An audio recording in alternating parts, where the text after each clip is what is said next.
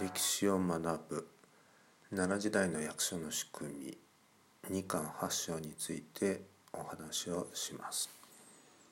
奈良時代の日本は国々に分かられていました。でそこには国府と呼ばれる役所が置かれていたのです。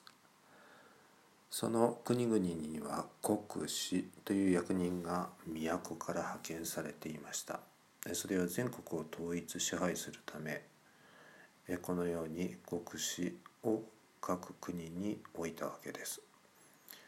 当時の日本国際的にも外交外交的にも大きな国お隣中国のようになりたいと思っていたのでしょう。ですから当時の中国を真似た政策を行って律令国家そして中央集権を目指したわけです。ちなみに824年の時点で66の国そして2つの島がありました。この2つの島というのは壱岐と対馬九州地方にありますね。それぞれの国島に国府ができて国司が派遣されそれぞれの国の行政を司ったのです。国の中には軍と呼ばれる行政区画がありました。そこには国司によって地方の豪族が軍事に任命され軍の行政を司ったのです。軍事は軍の中の2から20里と呼ばれる行政区画を司りました。当時軍には軍というのは全国に約600あったそうです。先ほど出た「理」というのは軍の中にある小さな行政区画のことです。この理を管理しないといけません。軍事が各理の有力な農民を選んで理長に任命します。理の行政を司ったのです。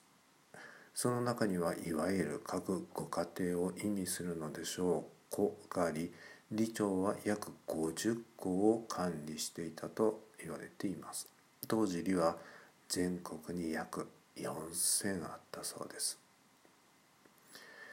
余談ですが4000の理が全国にあったとすると一つの理にいくつくらい子があったんでしょう。もし理×子をすれば当時の日本の全人口が分かりますよね。当時の日本は産業もなくほぼ全員が農民でした。ですからきっとこの計算まんざらでもないでしょう。ただ一般的にはお米の収量からその時代の人口を割り出しているのが普通です。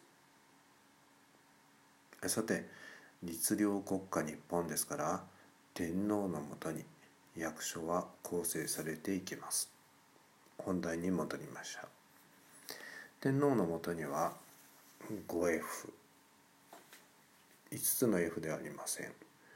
都の警備を行う 5F 太政官。政策の決定を行う最高機関。この太政官には太政大臣左大臣右大臣大納言などがいました。そしてもう一つ神儀館祭りや神社の管理を行います。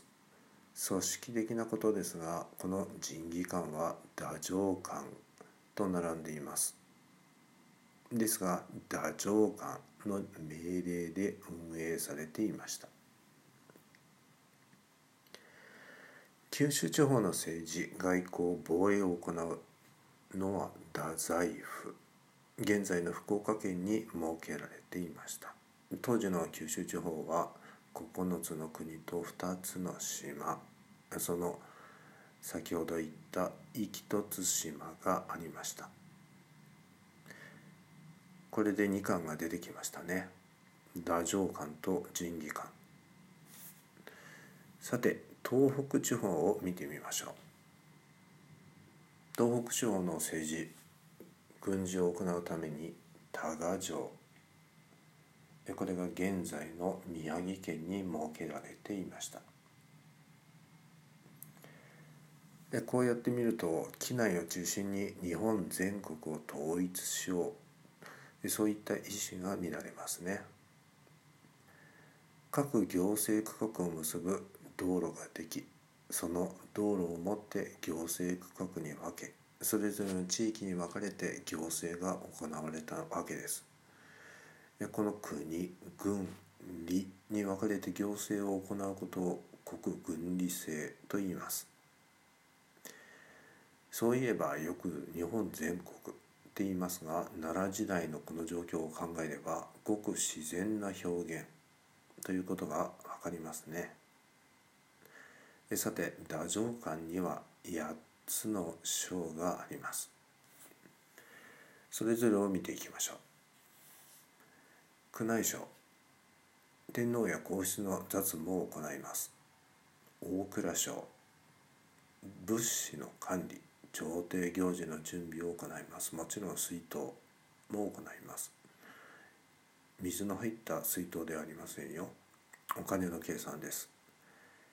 行部上ごめんなさい行部省裁判や刑罰。領民。それから先民の決定も行います。兵部省軍事や武官の人事を行う。民部省というのは戸籍や租税の管理。税金の管理ですね。国家財政について行います。事務省貴族や僧に僧や尼さんそれらの儀式そして外交事務も行っていました。式部省文官の人事や教育を行います。中司書天皇の命令書の作成国史国の歴史の編纂を行っていました。これで8章です。2巻8章が出揃いました。太政官仁義官そして宮内省大蔵省行部省兵部省民部省事務省式部省中司省。こうやって見てみると現在の日本の行政のやり方と似ていますよね。現在の日本は奈良時代にあったと言っても過言ではないかもしれません。今日はこの辺でおしまいにしましょう。次回までさようなら。